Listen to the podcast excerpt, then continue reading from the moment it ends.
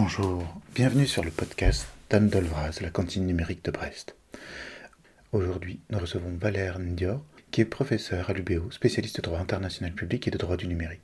Nous parlons encadrement et modération des plateformes, CGU, mais aussi de la réglementation européenne des activités des entreprises du numérique et encore de souveraineté numérique. Si ces questions sont déjà porteuses d'une complexité technique, elles sont encore compliquées par les différences entre les pays et les continents dans lesquels sont implantées ou exercées ces activités. Différences légales ou encore dans les manières de répondre aux enjeux fondamentaux soulevés, par exemple entre la liberté d'expression et le freedom of speech. Bonjour Valère Ndior. Bonjour. Euh, vous êtes professeur agrégé de droit public, enseignant-chercheur à l'Université de Bretagne occidentale, et votre euh, domaine, euh, c'est le droit international public, et votre thématique, c'est le droit du numérique. C'est pourquoi on, vous invite aujourd'hui. C'est, ça résume bien vos, votre position, vos, vos intérêts. Oui, c'est exactement ça. de formation, je suis spécialiste en droit international public. Et puis, à, l'issue de ma thèse, je me suis intéressé à un certain nombre de problématiques numériques liées au, numérique, au droit du numérique, plus particulièrement les réseaux sociaux. Et euh, je vois que vous avez aussi un blog, euh, que vous tenez un blog, le, droit international expliqué à Raoul, euh, que vous tenez depuis, enfin, j'ai bien compris, c'est une œuvre collective que vous animez depuis, depuis bientôt dix ans, ou peut-être même plus de dix ans. Euh, c'est ça, je l'avais créé en 2011 lorsque j'étais encore en thèse. À l'époque, le blog était anonyme, j'avais un, pseudonyme, euh, Hervé Valoche. Et euh, au fil du temps, quelques amis ont, contribué ponctuellement. Et, voilà, donc maintenant je suis absolument plus anonyme. Le, blog est beaucoup moins alimenté qu'avant, faute de temps. Mais il y a des, projets qui, émanent de ce blog, notamment un, un ouvrage, Dictionnaire de l'actualité internationale, qui vient de paraître là, il y a quelques semaines. Très bien. Et du coup, l'idée, c'est de, rendre le droit international compréhensible euh, pour, euh, pour Raoul. Et c'est qui Raoul? Alors oui, Raoul, c'est le personnage fictif que, j'ai inventé pour incarner un peu le, le non spécialiste du droit international. Euh, c'est un enfant dont l'âge varie en fonction des articles du blog. Parfois il a 7 ans, parfois il a 11 ans, parfois il a 18 ans. Et c'est le, fils d'un un professeur de droit international euh, tout aussi fictif qui s'appelle Hervé Valoche. Et donc, euh, au gré de mes aventures familiales, euh, j'essaye, ou du moins j'ai essayé d'expliquer certaines notions assez complexes du droit international, le fonctionnement des Nations Unies, la notion de traité international, et donc, avec des petits billets humoristiques, du moins je l'espère, qui font généralement entre deux et quatre pages. Très bien. Et du coup, euh, bah, on va, va, partir sur un peu euh, ce, ce droit international. Et, euh, et, et le, premier point que j'aurais voulu aborder, c'est celui de, euh, de l'encadrement des plateformes, hein, qui est un, un, sujet assez vaste en fait, avec une actualité récente, puisque euh, en particulier à la fin de l'année dernière, le, au niveau communautaire, hein, on a essayé un peu de, de, de, faire des, avec le Digital Service Act et le Digital Market Act, hein, euh, de promouvoir finalement des règles communes euh, visant à, à, encadrer un peu ce, ces pratiques, euh, en particulier au niveau des, des GAFAM. Euh, est-ce que c'est en bonne voie? Est-ce qu'on va réussir à se mettre d'accord là-dessus? Bah, du point de vue de l'Union européenne, oui, j'ai envie de dire que, c'est en bonne voie. vous avez mentionné euh, ces, deux projets de règlement, le DSA et, DMA, Digital Services Act, Digital Markets Act, euh, qui sont des projets de règlement dont, on espère, normalement, ils devront être adoptés euh, formellement en 2022, euh, qui définissent un certain nombre de, règles communes destinées à responsabiliser les plateformes, et notamment ce qu'on appelle les, très grandes plateformes, à savoir ces plateformes numériques qui selon le texte, compte un peu plus de 45 millions d'utilisateurs actifs. Et l'idée, c'est de, bah finalement de compenser les, les lacunes ou peut-être l'obsolescence de textes européens qui ont pu être adoptés euh, à la fin des années 90, début des années 2000, euh, compte tenu du développement de, de ce qu'on appelle alors, les GAFAM, mais finalement il n'y a pas que les GAFAM, mais il y a aussi ce qu'on appelle les BATIX, hein, côté chinois, euh, Baidu, Alibaba et autres. Euh, donc, définir des obligations en termes de transparence, notamment sur les processus algorithmiques qui sont utilisés, des obligations d'audit, euh, des obligations de mise en place de processus de supervision. Donc véritablement faire en sorte de limiter l'impunité ou en tout cas le défaut de responsabilité, on parle même de parfois d'accountability en anglais, euh, de ces plateformes qui opèrent en, sur le territoire de l'Union européenne. Oui, on veut les rendre. Euh, donc ça, c'est principalement le, DSA, si j'ai bien compris. Hein, vous, vous, me détrompez si, si, je vais dans une dans une mauvaise voie, mais c'est le DSA qui, veut rendre ces entreprises responsables des contenus qu'elles véhiculent. C'est ça, et particulièrement des contenus qui pourraient être considérés comme illicites, dangereux, euh, qui pourraient être vecteurs de désinformation, de fausses nouvelles, fake news. Donc concrètement, il s'agit de créer des obligations qui qui n'existent pas nécessairement de façon aussi claire euh, dans le, droit américain, par exemple. Euh, c'est vrai que la, discussion qui est souvent menée hein, lorsqu'on parle d'encadrement des plateformes, c'est euh, l'encadrement version États-Unis contre encadrement version Union européenne. Euh, en, en, Union européenne, on a, on a quand même euh, ce que les Anglais appellent un, un ensemble omnibus, c'est-à-dire on a un, certain nombre d'instruments, de règles, euh, des directives, règlements sur la protection des données, entre autres exemples, qui euh, de plus en plus appréhendent l'activité des plateformes numériques, des opérateurs numériques, sous toutes leurs facettes, que ce soit du point de vue de l'intelligence du recours à l'intelligence artificielle, du traitement de données euh, et euh, de la circulation d'informations ou de données qui peuvent être dangereuses.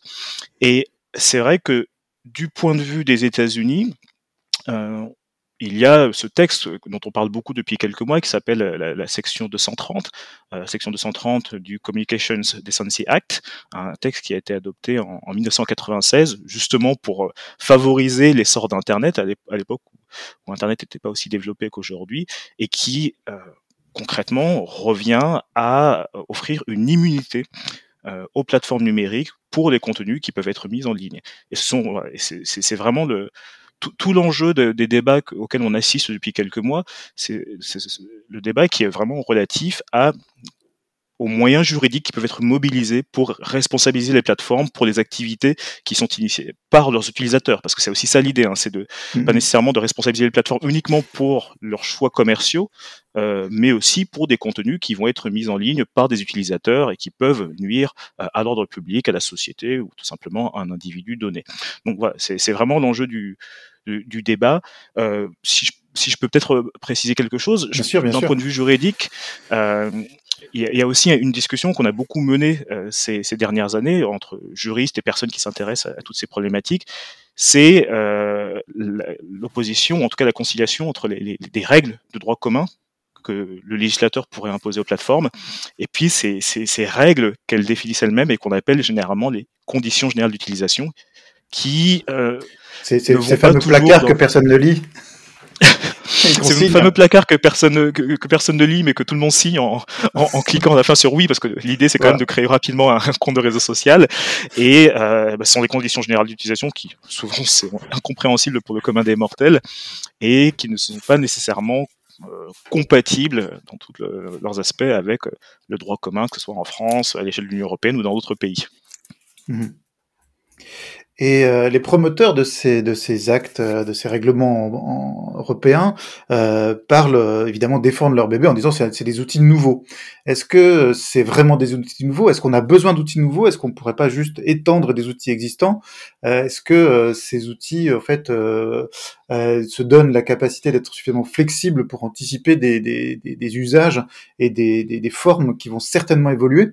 Est-ce qu'on qu'est-ce que qu'est-ce que ça donne? Quelle est leur nature en fait de, de, de ces de ces Est-ce que c'est l'agrégation d'existants ou est-ce que c'est vraiment euh, la promotion de de, de, concepts euh, innovants?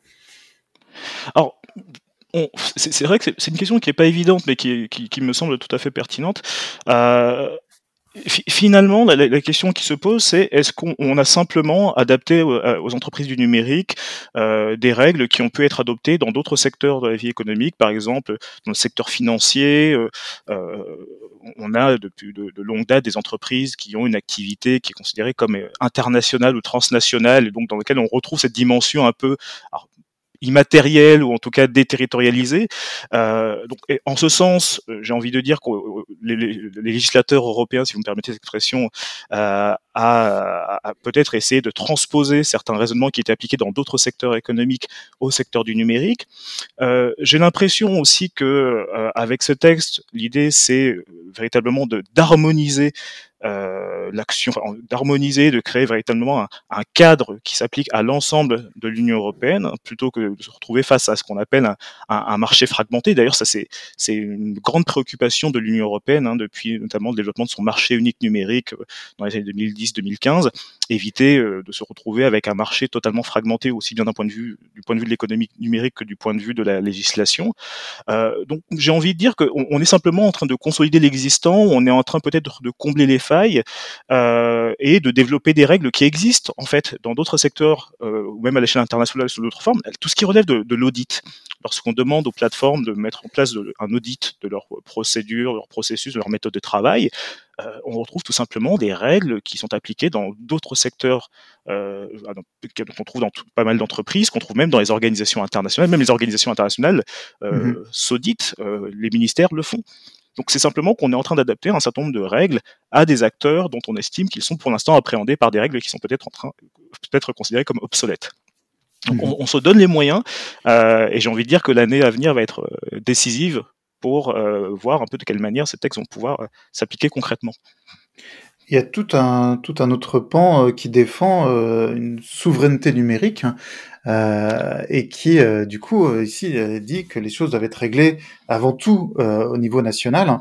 alors, si on prend vraiment l'aspect législatif, est-ce que ça, est-ce que c'est, il y a ça un intérêt, est-ce que ça a une efficacité de définir des, des, des règles nationales euh, vis-à-vis de, de, de, problèmes et de, et de, d'entités euh, qui, qui sont tout sauf nationales en fait?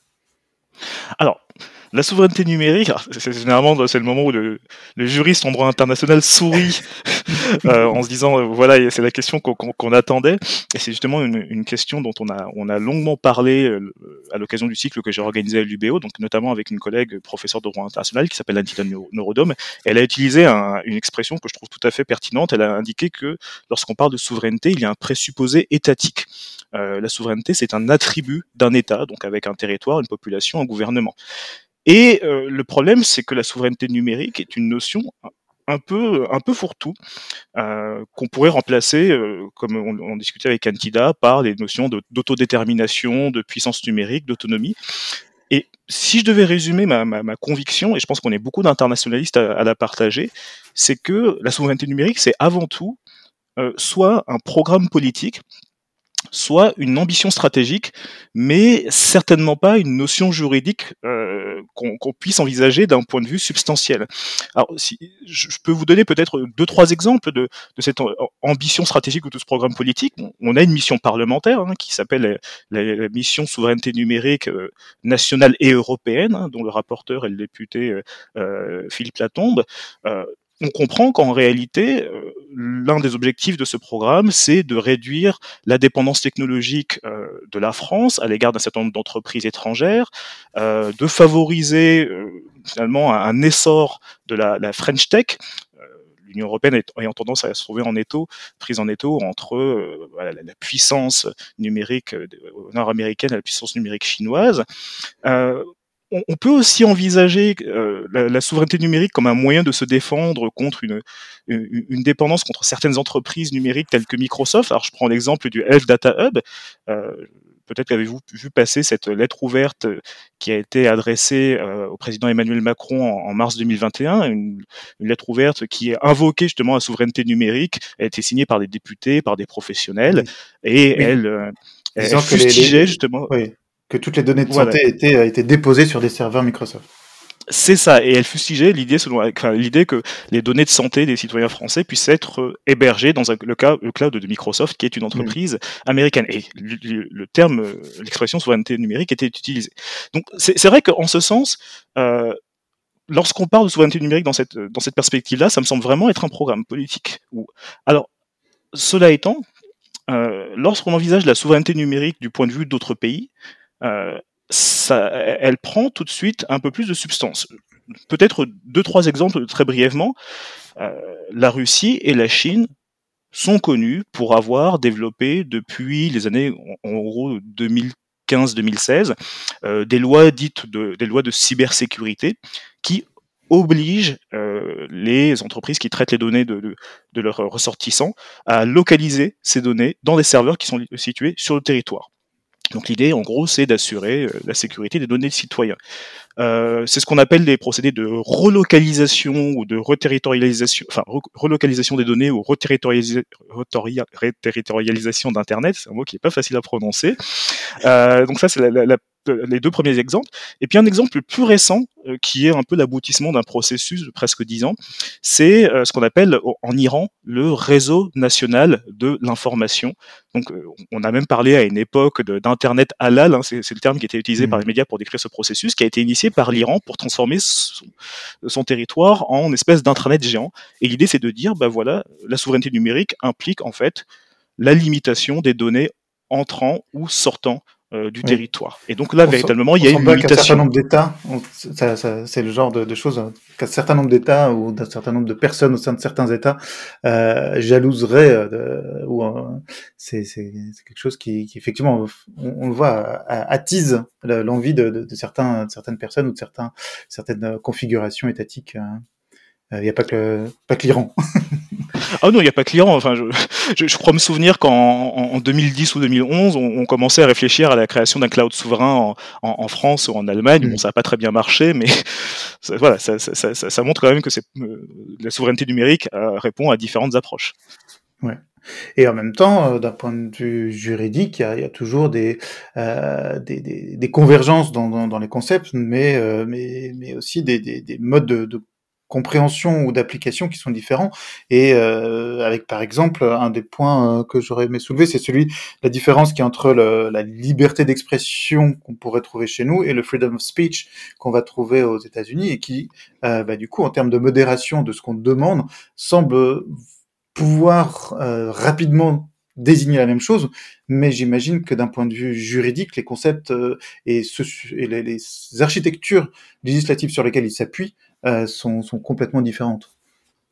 Absolument, c'est vrai que lorsqu'on réfléchit à, la notion de liberté d'expression du point de vue des États-Unis, on pense tout de suite au premier amendement qui, prévient toute immixtion du, Congrès dans l'expression du citoyen américain euh, par la voie de la législation, et puis d'un autre côté la liberté d'expression à la française telle qu'elle est euh, définie par euh, la Déclaration des droits de l'homme et du citoyen, article 10, article 11, par la, la, Convention européenne des droits de l'homme, et par un ensemble d'autres instruments qui sont de facture régionale ou internationale internationales, par exemple la Déclaration universelle des droits de l'homme euh, ou euh, les pactes internationaux relatifs, le pacte international relatif aux droits civils et politiques.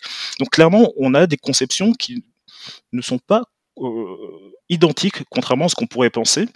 Et euh, c'est j'ai envie de dire que le, fonctionnement de, certaines plateformes, notamment de, de, réseaux sociaux, reflète très clairement euh, cette différence de conception. À savoir que euh, aux États-Unis, comme l'a montré l'exemple de Donald Trump, peut-être qu'on viendra dessus euh, plus tard ou à une autre occasion, euh, on, on, était particulièrement surpris que les propos de Donald Trump ou d'autres personnalités publiques, euh, célébrités, ne soient pas modérés ou censurés euh, par les plateformes, alors que euh, du point d'un point de vue français, elles pourraient être considérées comme euh, constituant des troubles à l'ordre public. Oui, euh, il a fallu vraiment attendre la fin de son mandat pour que Twitter, par, en particulier, commence à dire attention, cette information a de fortes chances de, de ne pas être vraie. Oui, c'est ça. Et, et, en attendant la fin de son mandat, euh, Twitter et, et, Facebook se sont contentés d'intégrer de, des labels disant attention, peut-être que ces informations ne sont pas vérifiées, qu'elles ne sont pas avérées, mais il n'était pas question de, de, censurer aussi facilement les, les, les propos de, de, Donald Trump ou même d'autres personnalités politiques hein, de, de, de tout bord. Donc oui, on a, on a manifestement une, une distinction dans, dans, dans l'approche euh, dans les approches nord-américaines et européennes de ce qu'est la liberté d'expression. Euh, et j'ai envie de dire que l'une des difficultés à, on, laquelle on se trouve confronté, c'est que on, tente d'appliquer des conceptions différentes de la liberté d'expression à des plateformes qui opèrent de façon globale avec des utilisateurs. Euh, par exemple, Facebook, c'est un peu plus de 2, je crois, 2,4 ou 2,5 milliards d'utilisateurs qui sont situés à travers euh, le globe et qui peuvent être amenés à communiquer les uns avec les autres. Mmh. Quelle est la, la, solution adéquate pour faire en sorte de trouver une espèce de socle commun, euh, règle en matière de liberté d'expression? Bah, Les plateformes vont répondre nos conditions générales d'utilisation. Oui. Qui du coup voilà, sont dans un cadre, on va dire, californien, de, de, de, conception de, de ce qu'est que de ce que c'est que l'expression, de la modération, donc avec avec certaines dynamiques, certains euh, et, et, une, une, différence qu'on va aussi trouver dans, enfin aussi justement cette idée que y a, même si c'est global, il y a, y a bien cette implantation euh, physique euh, californienne euh, mmh majoritaire qui, qui, qui, a un impact, hein, puisque voilà le, les lois fédérales américaines, mais aussi des, des, certaines conditions euh, législatives ou réglementaires euh, californiennes vont, vont impacter, euh, mais aussi des conceptions sur, enfin, le fait de pouvoir agir euh, à distance ou sur son propre territoire hein, vont avoir des impacts. Et, et, et, là, il y a par exemple, d'un côté, on va dire au niveau européen, ce, ce Digital Market, Market Act qui essaie de limiter l'autopréférence euh, de, la, de, dans ces plateformes-là, euh, et de l'autre euh, des velléités quand même au niveau des États-Unis d'utiliser de, les lois antitrust hein, pour démanteler ou, ou un petit peu limiter l'agrégation de ces géants comme Facebook ou, ou, beaucoup plus récemment, enfin encore récemment Apple, qui, qui, est visé en fait par, ce, par ces, par ces projets-là de arrêter ce, de ce gigantisme. Alors oui, euh, c'est vrai que sur la, dimension économique, il y a beaucoup de choses qui se passent hein, depuis, quelques semaines, quelques mois. Euh, pour parler justement de, concurrence, en, décembre 2020, par exemple, euh, la, FTC, Federal Trade Commission aux États-Unis, donc l'autorité de la concurrence américaine, ainsi que les procureurs représentant pas moins de 48 territoires ou ou États euh, des États-Unis euh, ont annoncé euh, porter plainte contre la société Facebook, qui, en l'occurrence, est accusée d'abuser de sa position dominante. Il faut rappeler que Facebook, c'est un écosystème qui intègre à la fois Facebook en tant que tel, Instagram et WhatsApp. Donc mmh Instagram a été racheté en 2012 pour un milliard de dollars, euh, WhatsApp euh, en 2014 pour 22 milliards de dollars. D'ailleurs, pour la petite anecdote, euh, lorsque lorsque Yahoo en 2006-2007 a voulu racheter Facebook à, Mark Zuckerberg, il lui avait proposé un milliard de dollars, il a le nez creux, il a dit non. il savait il savait à quoi il s'exposait, il a bien fait de garder son entreprise. Et le problème, c'est que on se trouve face à des situations monopolistiques. Euh, Joël Toledano, dans son ouvrage extrêmement stimulant, un GAFAM reprendre le pouvoir, c'est une économiste, euh, nous explique que ces entreprises du numérique, les GAFAM de manière générale, créent ce qu'elle appelle des zones mortifères, c'est-à-dire qu'en gros, elles vont euh tuer d'une certaine manière la concurrence, racheter euh, toutes les entités qui euh, représentent pour elle une menace et ainsi dissuader toute nouvelle entreprise émergente de se livrer à la même activité. Et donc, concrètement, selon les autorités américaines, notamment la FTC, euh, je crois que la, la, la, formule qui a été utilisée, je l'avais notée justement pour l'avoir sous les yeux, c'est en utilisant les vastes ressources à sa disposition en termes de données et d'argent, Facebook a écraser ou entraver ce que l'entreprise considérait comme des menaces potentielles. Et c'est vrai que c'est quelque chose qui est assez préoccupant parce que que ce soit Facebook, que ce soit justement l'écosystème euh, Google, Alphabet ou autre, euh, on constate une stratégie de, rachat, d'acquisition de toutes les entreprises émergentes qui représentent un intérêt euh, pour les intégrer en fait à, à, la famille Facebook, à la famille Google, mmh. à la famille ceci, oui. Et euh, peut-être que le droit de la concurrence, soit, soit, pour les utiliser, soit pour euh, les faire taire, euh, pour soit pour, pour, faire en sorte que les autres ne les aient pas, avec vraiment des stratégies multiples, mais un, une, un, un, appétit dévorant, un appétit d'ogre. Hein. Oui, je pense que c'est ça. Et puis, alors, pour les faire taire, je sais pas. En tout cas, ce qui est sûr, c'est qu'il y a une stratégie d'intégration, parce que euh, en façade, on se dit que ces plateformes sont autonomes. On, on, on, on va installer euh, l'application Facebook, mais tout le monde ne va pas nécessairement avoir Instagram ou WhatsApp. On va se dire, ah, bah, moi, j'ai plutôt envie d'aller sur Signal ou sur Telegram. Mmh. Euh, il demeure que moi je fais partie de ces personnes qui, qui ont envisagé il y a quelques semaines de, de, de quitter WhatsApp parce que justement était envisagée la fusion de l'ensemble des canaux de communication associés à Facebook. Oui. Euh, et l'idée c'est que et en fait, un changement de CGU et un changement des CGU, notamment concernant le partage des données qui sont euh, euh, transmises dans les discussions WhatsApp. Et donc voilà, on, perçoit quand même sur plusieurs années une stratégie d'assimilation euh, de toutes les entreprises qui ont des idées innovantes. Euh, voilà, Oculus aussi hein, fait partie des acquisitions de, Facebook.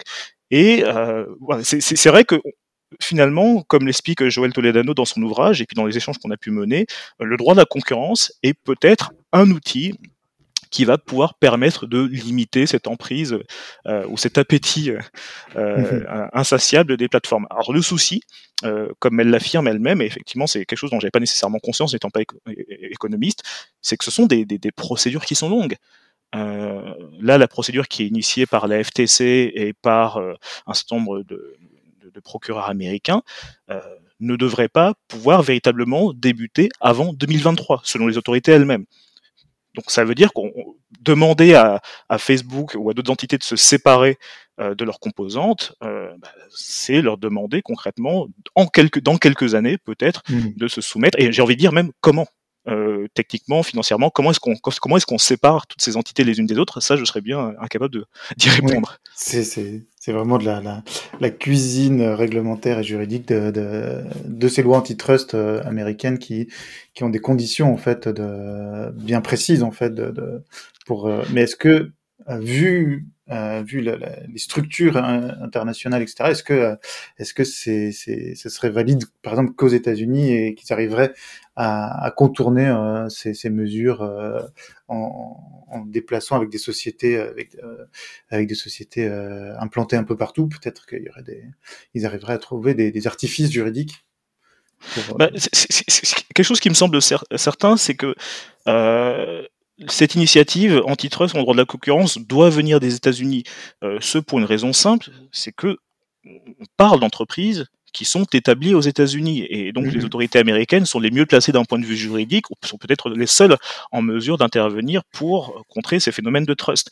Et j'ai l'impression que euh, la nouvelle administration euh, Biden aux États-Unis euh, a pris conscience, ou en tout cas a décidé de prendre ce dossier à bras le corps. il suffit de regarder les nominations par Joe Biden de, de nouveaux membres, par exemple à la FTC, l'autorité de la concurrence, pour se rendre compte à la FTC a été nommé euh, Lina Khan, euh, qui est une universitaire, euh, juriste, il me semble qu'elle prof est professeure à Columbia, et qui est très clairement une militante, enfin militante, c'est peut-être pas le terme adéquat, mais en tout cas qui est une spécialiste de ces phénomènes de trust, qui s'est intéressée au cas de la, de la société Amazon, et le fait que cette personne soit nommée pour devenir membre de l'autorité de la concurrence euh, envoie un message très clair euh, aux plateformes aux États-Unis, c'est ouais, vous avez peut-être bénéficié d'une certaine forme de bienveillance ou de peut-être de négligence, ça, ça, dépend de la perspective de la part des administrations précédentes, donc les administrations Obama et de complaisance euh, peut-être. Trump, de complaisance. Je, je, je, sais pas, je sais pas si Donald Trump euh, faisait preuve de complaisance. Lui, il aurait bien voulu démanteler certaines de ses entreprises, mais ce qui est sûr, c'est que là, il y a un message qui est envoyé. Euh, Joe Biden n'a pas rien caché de, de ses réserves à l'égard des plateformes, et donc je suis assez curieux de voir ce que ça va donner dans les prochains mois. Ouais. Du coup, euh, la, balle est dans leur camp.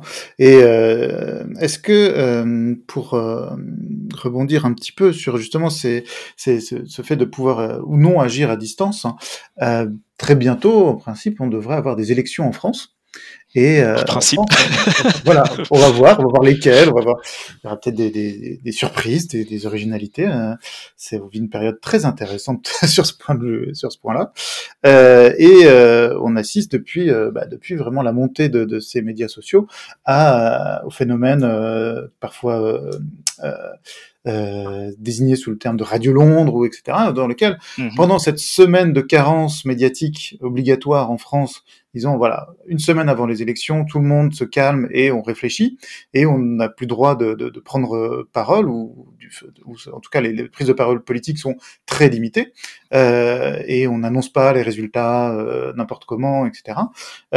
Finalement, le, le, ces médias sociaux prennent le, prennent le relais et deviennent en fait le, elles ne s'en privent pas et, euh, et, donc on va on va de nouveau réciter à ça. Est-ce que c'est euh, quelque chose qui finalement euh, devrait euh, amener à ce qu'en France on, on révise l'encadrement en disant bah non de toute façon on peut pas limiter euh, donc autant autant permettre aux médias français de cette expression là et euh, mais en l'encadrant Est-ce que euh, est-ce qu'on pourrait réguler en demandant à ces plateformes à distance de dire bah non euh, modérer en amont euh, euh, cette expression pendant pendant les élections etc pour de manière à, à, à ce que le, le ce, ce, principe d'égalité de, de, de l'expression soit soit conservé?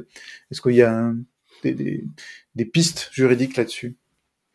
Alors, j'ai envie de dire, j'ai envie de répondre en, deux temps. D'abord, du point de vue de, des, normes existantes, et puis ensuite du point de vue des, moyens qui sont à disposition des plateformes, et puis aussi de leur volonté d'intervenir. Du point de vue du, du, corpus juridique, hein, on, on, dispose quand même de, de effectivement du, du, code électoral. J'ai pas les articles précis en tête, mais on a aussi une loi qui est une loi du 22 décembre 2018 qui est relative à la lutte contre la manipulation de l'information et qui vise particulièrement ce phénomène sur les plateformes de réseaux sociaux. Donc euh, cette loi est destinée à, à, renforcer ou en tout cas préciser euh, les règles qui sont relatives euh, aux campagnes et, et publicités politiques dans le contexte euh, du, du, scrutin. Donc l'idée c'est de garantir la, la, sincérité du scrutin, d'éviter toute forme de pression sur les électeurs, euh, donc des obligations qui pèsent à la fois sur les candidats, sur leur parti politique. Et euh, concrètement, ces règles euh, ont, vocation, ont été adoptées justement pour pouvoir s'appliquer sur les réseaux sociaux. Euh, et euh, tout ceci se fait sous le contrôle du CSA, le Conseil supérieur de l'audiovisuel. Le Conseil supérieur de l'audiovisuel, dans, sa communication sur son site internet, a, a, une, une, communication qui est assez intéressante en disant, ben voilà, effectivement, ces règles doivent être respectées strictement par les les, candidats, les partis politiques, et les utilisateurs devraient s'abstenir euh, de euh, mhm. participer à toute forme de propagande ou de, de divulgation de, de, de, résultats avant euh, la date officielle. J'ai l'impression que de ce point de vue-là, ils n'ont pas lu cette page-là. Les, les, les, utilisateurs, j'ai l'impression, n'ont pas, pas, pas, connaissance de cette page du TSA. Mais je ne garantis pas que les utilisateurs aient lu ou aient même envie de la lire. Alors ensuite, mais voilà, il faut quand même être réaliste, c'est difficile de contrôler des utilisateurs euh, qui sont souvent anonymes. Euh, ensuite, du point de vue de la volonté, est-ce que des plateformes de réseaux sociaux comme Facebook et Twitter euh, pourraient avoir la volonté euh, politique ou commerciale, on est un peu sur ce terrain-là, de le faire? Alors j'ai envie de dire que aux États-Unis, ces deux entreprises se sont déjà plus ou moins positionnées. Par exemple, euh, je tiens à rappeler que le, le 15 novembre 2019, euh, la société Twitter a décidé de mettre un terme à toutes les publicités politiques. Il n'est plus désormais possible de faire de la publicité politique sur Twitter en utilisant ce qu'on appelle les publications sponsorisées. Euh, D'un autre côté, euh, nous avons le cas de Facebook qui, euh, dans le cadre de, de l'élection présidentielle de 2020, a décidé de limiter considérablement euh, la communication politique, la publicité politique euh, par les candidats et par les partisans sur sa plateforme. Donc l'idée c'était de rejeter toute forme de publicité politique qui notamment aurait pour objectif de déclarer un candidat vainqueur avant que les résultats n'aient été confirmés. Et simplement pour, rappeler le contexte, euh, on, savait que ce scrutin serait particulièrement controversé, donc celui qui opposait Donald Trump à Joe Biden. Euh, au point que, comme euh, comme on le sait, on a eu, on a assisté euh, avec effroi à l'assaut du Capitole qui s'est déroulé le 6 janvier durant justement la certification mmh. de l'élection de, de Joe Biden. Et oui, en tout fait, le monde se demandait jusqu'à quel point ça pouvait glisser. Et voilà, et, et je, je, me souviens ne pas avoir réussi à dormir de la nuit, être accroché à mon téléphone, quasiment à moitié endormi, me, me réveillant pour savoir si, si les, les, voilà, les actions étaient, étaient parties. Et Facebook a limité toute forme de publicité politique jusqu'en mars euh, 2021, c'est assez récent, partant du principe que même après l'élection, il risquait d'y avoir des contestations des résultats de la légitimité du scrutin, donc la légitimité du nouveau président. Donc j'ai l'impression quand même que euh, que ce soit Jack Dorsey pour Twitter euh, ou Mark Zuckerberg pour Facebook, euh, ces entreprises sont en mesure, ou en tout cas la capacité technique, avec une efficacité euh, variable, mmh de limiter soit la publicité politique, soit la propagande politique, ou tout simplement des manœuvres de désinformation qui sont destinées à, euh, à inciter des électeurs à ne pas aller voter. Euh, on, a assisté à ces choses-là hein, sur Twitter et Facebook ces derniers mois, euh, pour inciter les, les, électeurs démocrates, par exemple, à ne pas aller voter, en fournissant des fausses informations. Et manifestement, les plateformes, lorsqu'elles sont mises au pied du mur, sont disposées à le faire. La question qui se pose en France, c'est euh, de quelle manière peuvent-elles opérer, notamment d'un point de vue technique? Est-ce qu'il s'agit de bloquer un certain nombre de, de, de mots-clés? Est-ce qu'il s'agit d'avoir des modérateurs qui vont vérifier tous les hashtags euh, Radio Londres? Donc voilà, ça c'est véritablement la question. Euh, il est plus difficile de contrôler ce type de, de communication sur les réseaux sociaux que euh, à la télévision ou à la radio, parce que la télévision et la radio sont, des médias centralisés, euh, alors que les réseaux sociaux oui. sont alimentés par les utilisateurs. Tout à fait. Euh, merci beaucoup Valère Dior. Euh, on a déjà abordé beaucoup de points et je pense qu'on aura l'occasion de, de, de, refaire un enregistrement pour euh, pour compléter tout ça parce qu'il y a encore beaucoup de choses beaucoup de choses à dire, je crois. Euh, si des, des, des, personnes qui nous écoutent souhaitent euh, vous contacter ou suivre votre actualité, vous êtes vous êtes présent vous-même sur sur Twitter, je crois. Que, que, comment comment on accède en fait à, à ces points-là? Alors effectivement, je, je, rôde sur Twitter de façon euh, assez régulière. Euh, donc euh, voilà, sous, mon vrai nom légèrement tronqué pour, pour induire en erreur les moteurs de recherche, mais voilà, on, m'identifie facilement. Et il est aussi possible de me contacter via ma, page de profil institutionnel à l'Université de Bretagne occidentale. Donc en cherchant mon nom, on, tombe sur mon profil universitaire et il est possible d'accéder à, à mon adresse email pour me contacter. N'hésitez pas. Très bien, merci beaucoup. Merci. Voilà. Euh, nous espérons que cet épisode vous aura plu. Nous aurons l'occasion de réinviter Valère Dior euh, pour exposer d'autres aspects de son activité euh, qu'on n'a pas eu l'occasion de développer ici, ou pour évoquer des points particuliers qu'on a avancés dans le podcast sans, sans avoir encore les éléments pour pouvoir les approfondir.